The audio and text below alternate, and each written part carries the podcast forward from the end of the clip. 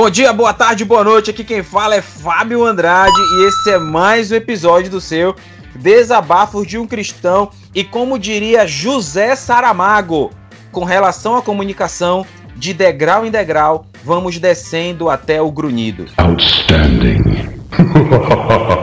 ah, meu Deus do céu, olha, eu, eu quero que o, o, o ouvinte faça. O ouvinte tem que fazer o seguinte: ele vai pegar os últimos quatro episódios e vai ver as últimas quatro frases do Fábio e eu vai entender por que, que eu tô orgulhoso, porque o negócio tá filosófico o nível, velho. Meu amigo, respeite. Respeite. Ele, ele tá em alto nível, esse rapaz, olha. E aí, meu povo, aqui quem fala é Pedro Andrade e eu já vou deixar a introdução aí pro João. Tá, e aí, galera, Lucas Machado, é um prazer tentar fazer o possível para fazer um trabalho de qualidade. Deixa, deixa, deixa humildade. Olha humildade é. cara, velho. O nosso episódio hoje tem um tema um pouco diferente, né? Aí, o tema do episódio é Ganhando no Grito. Eu não sei se você já, já, já teve alguma coisa com isso, menino. Vocês já ganharam no grito alguma briga já? Falta em jogo. Pode crer. Antes da gente partir para o episódio, quero só lembrar você do seguinte: nós temos um canal no YouTube, Desabafo de um Cristão, nosso canal, né? Nós temos o nosso site, desabafodeuMcristão.com.br. Lá a gente tem nossos podcasts, mensagens escritas. Lembrando a você que você pode ouvir os nossos podcasts pelo você pode baixar aí no seu celular, no seu iOS, seja lá qual é o seu celular, Smart ou um iPhone. Você baixa um aplicativo de podcasts, assina o nosso canal por lá e toda vez que a gente publicar um, um episódio novo já vai diretamente para você.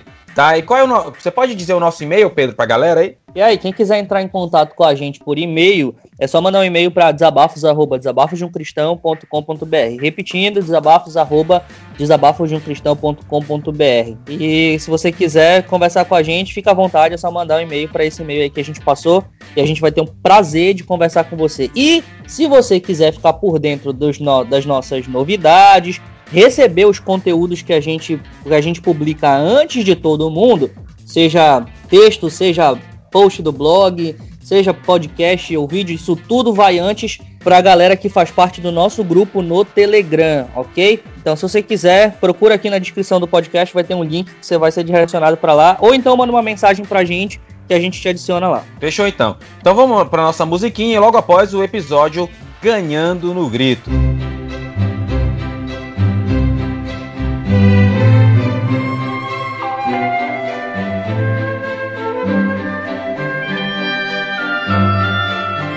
Beleza, então já vou começar lendo o texto, tá? Abram suas Bíblias, sejam elas Bíblias é, físicas ou Bíblias eletrônicas, em Lucas capítulo 18, verso 35 em diante.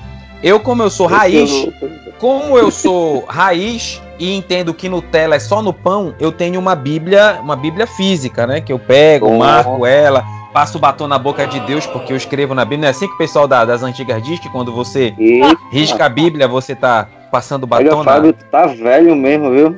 Caraca, tá velho mesmo, viu?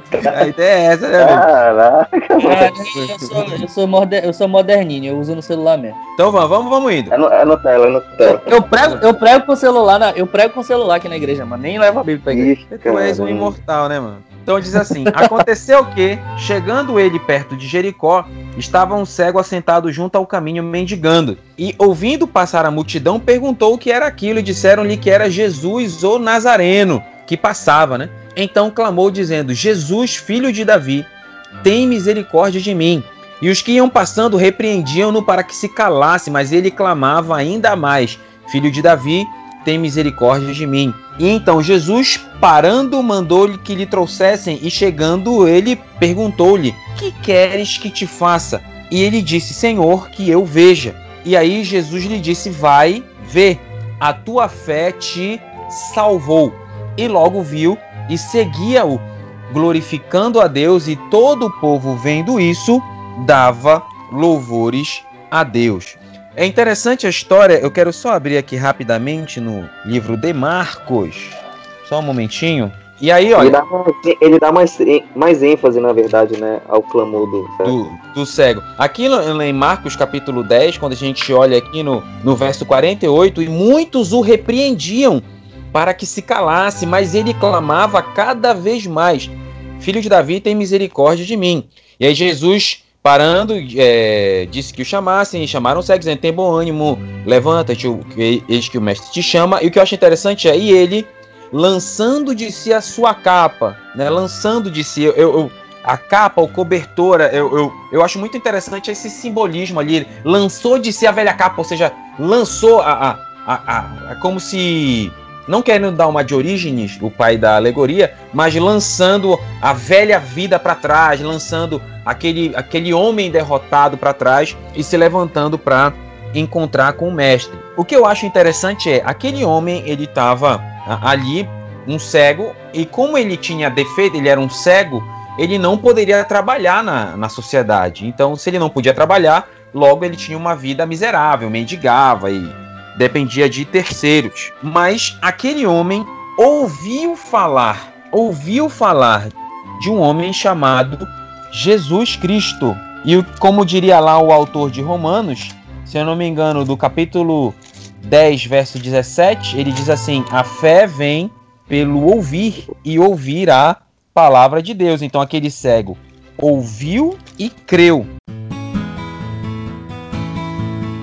E quando ele começou a clamar Jesus, filho de Davi, o interessante é que os fariseus, que eram os caras que eram os estudados, eles em nenhum momento reconheceram Jesus como o Messias, mas aquele cego, aquele miserável, à, à margem da sociedade, ele afirmou Jesus, filho de Davi, ou seja, Messias, tem misericórdia de mim. E aí, quanto mais ele clamava, mais as pessoas mandavam ele calar a boca. Mas quanto mais as pessoas mandavam ele se calar, mais ele clamava, mais ele continuava. Eu entendo assim, é, é, Pedro, Lucas, galera aqui da banca, que eu vejo que isso é uma característica muito forte das pessoas que servem a Deus. Eu vejo qual, qual é essa característica. Quanto mais ele apanha, parece que mais ele, ele cresce. O cego, quanto mais mandava ele se calar, mais ele gritava. Lá em Êxodo, no capítulo 1, quanto mais o povo era afligido pelos egípcios, mais eles cresciam. O que, que vocês acham? E é importante que esses impactos eles sirvam para a gente crescer, como está falando aí.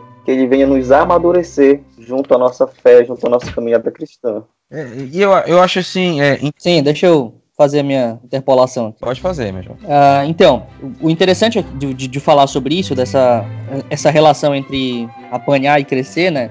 Uh, é, é o, o, testemunho histórico, na verdade, até, que eu, eu, sempre gosto de trazer um pouco, que é isso. Todas as vezes em que a igreja se enfrentou, uh, esteve diante de, de, de, momentos de perseguição, momentos de luta, sempre houve um avanço grande do, do, do, do evangelho. É impressionante. Todo, todas as vezes, historicamente falando, que você olha uh, nos registros e ver que a igreja cristã estava sobre intensa perseguição era sobre o momento que ela mais crescia. E hoje a gente pode até pegar um, um exemplo contemporâneo que é a igreja da Coreia do Norte, que é incrivelmente grande em relação a número, mesmo diante de forte perseguição.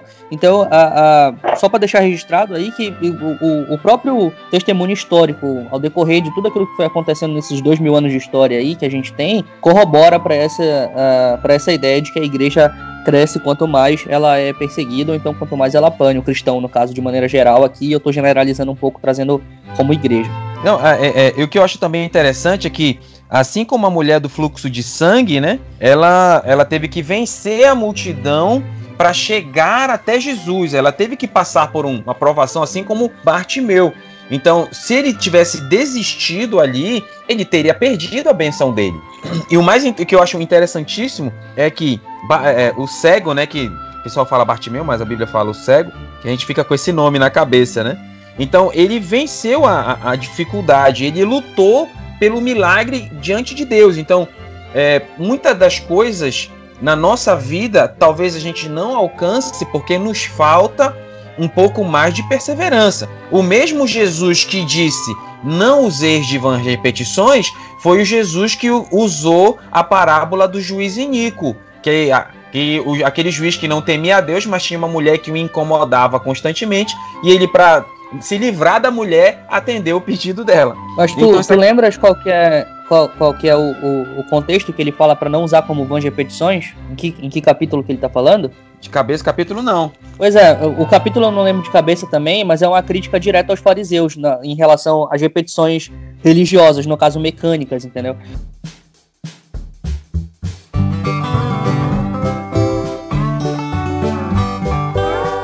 Se eu não me engano, se não me falha a memória, é no mesmo capítulo que ele diz pra gente para não fazer as orações como fariseus, que eles iam para as portas dos templos e faziam aquelas orações altas também, diz pra gente é, entrar no quarto e tal, papapá, essas coisas todas mais secretas. Que era basicamente essa ideia da, da, da, da crítica ao farisaísmo, nesse sentido de, de aparentar piedade, entendeu? Então, o, o, essa oração farisaica era aquela oração que era quase como se fosse uma reza, entendeu? Que era repetida, repetida, repetida, como simplesmente como uma forma de, de, de repetição religiosa, ah, somente mecânica.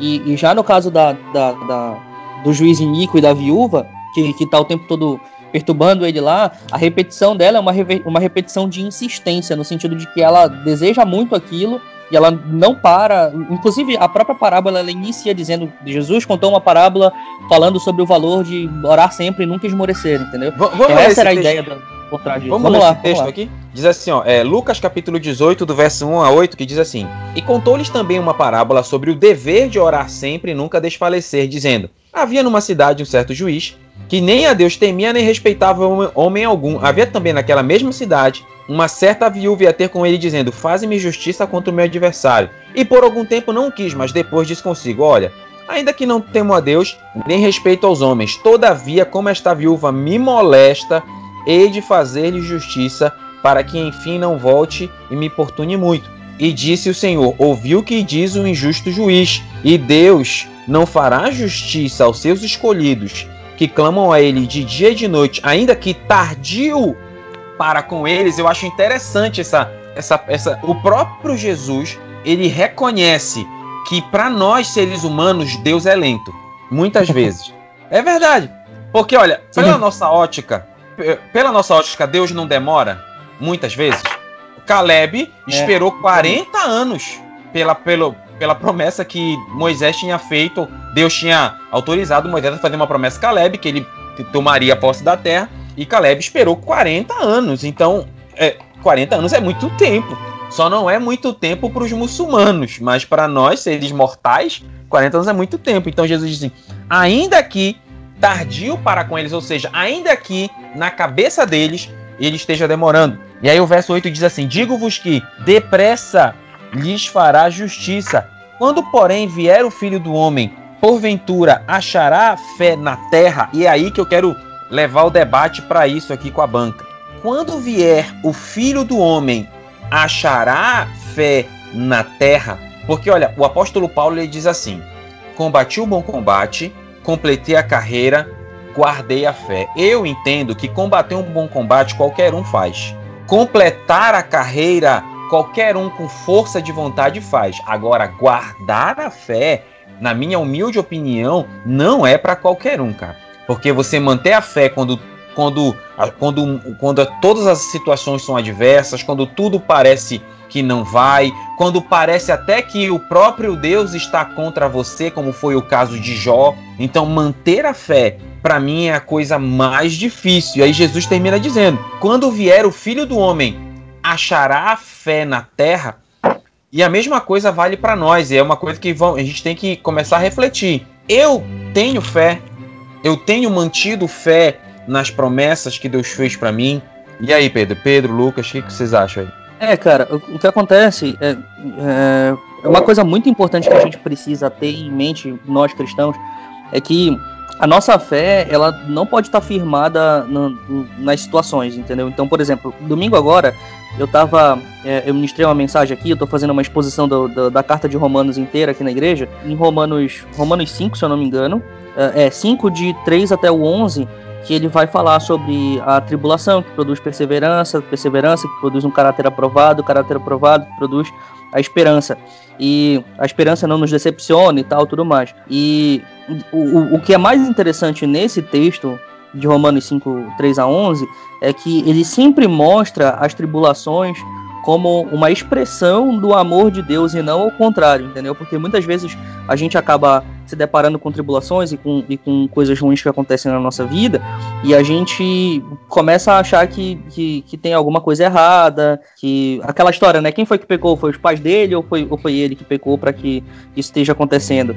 E quando a gente olha para esse texto de Romanos, a gente vê Paulo deixando muito claro que, número um, as tribulações são uma forma de, de, de Deus nos aperfeiçoar, porque sempre busca a ideia da perseverança, o caráter aprovado e a esperança. Então, fazer o cristão ser um cristão melhor, chegar até a, a essa esperança uh, da vinda de Cristo e manter essa esperança firme, né? No caso, a fé que, que um dia Cristo voltará e nos levará. E, além disso, também mostra o próprio amor de Cristo, porque uh, mais à frente, no mesmo texto, ele fala sobre uh, é, Cristo morreu por nós quando nós ainda éramos pecadores. Então, a prova do amor de Deus não está necessariamente nas situações que nós passamos aqui, mas na, na situação que ele já passou, na cruz atrás, entendeu? E uh, o, quando eu olho para esse texto de Lucas que a gente estava lendo, é, primeiro, ele coloca é, que ele parece tardio, e logo em seguida, no versículo posterior, ele diz: não, ele não é tardio, ele está fazendo depressa. A questão é a diferença da percepção do tempo, que é aquilo que tu falaste. E depois, ele faz essa, essa pergunta do achará ainda fé na terra o filho do homem quando voltar. E daí eu entendo que Jesus ele está fazendo meio que um, um, uma, interpola uma interpolação meio escatológica, meio que confronta aqueles que estão ouvindo ele com aquela parábola e dizendo assim, olha, é, diante de todas as situações da vida, como essa, como essa, essa viúva estava passando, e passou por todos esses problemas com o juiz e ficou, ficou, ficou e permaneceu firme até o fim. Será que vocês que estão aqui me ouvindo vão se manter firmes? Vão se colocar desse jeito? E a, na minha opinião, a chave para isso é entender que a, todas as tribulações que nós passamos, voltando lá para Romanos, todas as tribulações que nós passamos, elas são parte de um plano de aperfeiçoamento de Deus para nossa vida e para nossa fé, como se Deus estivesse nos lapidando, entendeu? Ok.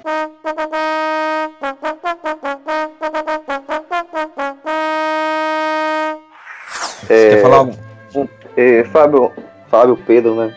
Então na banca. É, um ponto também a ser levantado em relação a, a ter esse, essa forma de guardar a fé é que, por exemplo, muitas das vezes alguém chega na igreja por uma determinada dificuldade, por um determinado problema, seja na família, um problema de saúde, dentre todos os problemas que o homem ele pode, pode ser suscitado sobre ele. O que vai diferenciar também é o que vai fazer você permanecer, é aquilo que o Pedro falou, é a minha percepção do que eu tenho da minha vida. Que a minha percepção, a minha base de fé não tem que ser pelo momento que eu estou vivendo, mas tem que ser na compreensão de que eu era um pecador que era destinado a uma vida de sofrimento, período, na verdade, de eternidade afastado de Deus. Só que esse Jesus, ele morreu na cruz, levou sobre si todos os nossos pecados. Enquanto nós, como igreja, não entendemos que esse Jesus é a base da nossa fé. Perfeito. Olha só, tem um texto aqui em Mateus capítulo 17, verso 20. Jesus diz assim: Jesus lhes disse: Por causa da vossa pequena fé, porque em verdade vos digo que se tiverdes fé como um grão de mostarda, direis a este monte, passa daqui para acolá. Então o que acontece? Nós tínhamos todo mês o mês evangelístico. Como é que funcionava esse mês evangelístico? Todos os cultos, eles eram feitos fora da igreja. Então nós carregávamos todo dia de culto, todo final de semana era numa praça diferente. Montávamos todo o aparato ali, os instrumentos, o louvor, tudo e fazíamos o culto na rua. Num domingo, eu lembro muito bem, nós montamos o som e nós tínhamos um som que era muito caro. Na época, lá só o teclado era uns 4 mil, só o teclado. E aí, olha o que aconteceu. Montamos o som, começamos o culto, e aí o céu que estava claro ficou preto. Do nada. Do nada. E aí começou a chuviscar. Na época, eu era um dos. Eu era fazia parte da liderança da igreja. Era o pastor Gerson, o Ramon e eu. Nós que liderávamos a. Nós liderávamos é, três igrejas na época. Então, na época, eu senti, eu senti no meu coração de, de orar, dizer, em nome de Jesus, essa chuva, essa chuva não vai cair, a gente vai continuar com o culto aqui. Aí, o que, que eu fiz? Eu parei o culto, que eu estava dirigindo o culto, disse, irmãos, vamos orar para que não chova. Para que não chova. E aí, eu parei o louvor, fiz uma oração para que não chovesse. E aí continuou chuviscando. Continuou chuviscando. E, e aí eu fiquei preocupado com o som. Aí eu fiquei naquela dúvida: eu tiro o som ou tenho fé que a chuva vai parar? Porque se desse errado, a gente ia perder uns 30 mil de som. Com todos o. o com todo o aparato, né? Então a chuva continuou, engrossou um pouquinho a chuva, e aí eu tomei a decisão de parar, dar uma pausa no culto, retirar todo todos os instrumentos e fazer o culto na casa de um irmão. Pedro, Lucas e você ouvinte, no momento em que eu parei o culto, na hora que nós começamos a desmontar o som, a chuva parou, não caiu mais nenhuma gota. Só que era tarde demais. Nós já tínhamos já desmontado tudo. Naquele dia foi, um dos, foi uma das maiores é, tristezas da minha vida, porque eu deveria ter tido fé na oração que fiz. E por causa da minha covardia, eu pedi que retirassem o som. Eu devia ter tido fé para acreditar que, ainda que chovesse, Deus não ia permitir que o som se queimasse. O som, teclado. Então, o que, que eu quero deixar de lição para você que está nos ouvindo? Tenha fé. Se, se você sentiu, seu Espírito Santo falou ao seu coração, ainda que caia um tornado, tenha fé e acredite na sua oração, acredite no Deus que você serve. Então acho que essa que deve ser a, a lição para ficar para cada um de nós. Olha, é, aqui quem fala é Fábio Andrade e tenha fé, não desista diante das adversidades porque o seu redentor vive e ele em algum momento vai se levantar. Depois de tudo que, que, que a gente discutiu aqui nesse podcast, que foi bem enriquecedor, eu acho que eu, eu posso encerrar é, voltando pro, pro argumento central. É, achará o filho do homem quando voltar, achará fé na terra. Quando Jesus voltar, você ainda permanecerá firme, ainda terá fé nele, acima de tudo, e não somente aqui o Fábio uh, deu a ênfase na fé, nas coisas que acontecem aqui com a gente, que a gente precisa ter fé uh, em relação àquilo que a gente pede para Deus. E eu vou puxar um pouco para outro lado, dar uma outra ênfase, que é a sua fé em Cristo, em Cristo e naquilo que Ele fez na cruz do Calvário por você. Ele, ela vai se manter firme para toda a vida, até o dia em que Ele voltar. A sua fé está firmada em quê? Está firmada nas suas situações, naquilo que você passa. E, e o interessante é que eu, eu, eu, eu meio que posso falar de cadeira, o Fábio tá, sabe disso, que eu tô passando por um momento bem puxado agora na minha vida, que meu filho pegou meningite recentemente. E eu vi meu filho quase morrer, literalmente, sem exagero. Eu vi meu filho perder os movimentos do corpo inteiro. Eu vi meu filho ficar com a coluna completamente arqueada e perder a visão. Eu assisti o meu filho definhar. E no momento, teve um, um dos dias, ele foi transferido para o Hospital da 14, aqui, que é um pronto-socorro que tem aqui na nossa cidade. E no, no, nesse dia de noite eu, eu tava lá, minha esposa dormiu, meu filho dormiu, bem ruim, bem mal, assim, tava completamente arqueado. E eu, eu, eu parei, me joguei no chão, comecei a chorar. E num determinado momento eu enxuguei as lágrimas e eu, eu disse a seguinte frase para Deus. Eu lembro como se fosse agora, nesse exato momento, eu disse assim: é, a minha fé não está firmada na saúde nem na vida do meu filho. Senhor, se você quiser levar o meu filho, leve. Mas se não, acima de tudo que seja feita a tua vontade. E eu lembro que eu, eu, quando eu falei isso, por mais doloroso que pudesse parecer, eu fiquei tranquilo, porque eu tinha certeza que ainda que, que, que Deus levasse o meu filho Naquele momento, a minha fé estava firmada não na saúde dele, não nas situações da minha vida, naquilo que eu faço, ou que eu deixo de fazer, ou naquilo que acontece, ou que deixa de acontecer comigo. Mas a minha fé está firmada tão somente no sacrifício de Jesus Cristo. E aí, Deus vai achar a sua fé na terra quando, você, quando ele voltar? Aqui quem fala é Pedro Andrade e a reflexão fica. Galerinha que está nos escutando, levando esse, essa reflexão, né? 1 Coríntios 15, no verso 19, diz assim: Se esperarmos em Cristo somente nessa vida, somos mais miseráveis de todos os homens. Mas de fato, mas de fato Cristo ressuscitou dentre os mortos e foi feito as primícias do que dorme. Que a nossa fé não se torne, não seja somente focada nesse momento terreno em que vivemos. Aqui quem fala é Lucas Machado. Muito obrigado. Então é isso aí, galera. Fica com a gente no pra... domingo que vem tem mais episódio do DDUC e tamo junto. Não se esqueça de interagir com a gente nas redes sociais, no nosso site, no nosso canal no YouTube. Muito obrigado e valeu!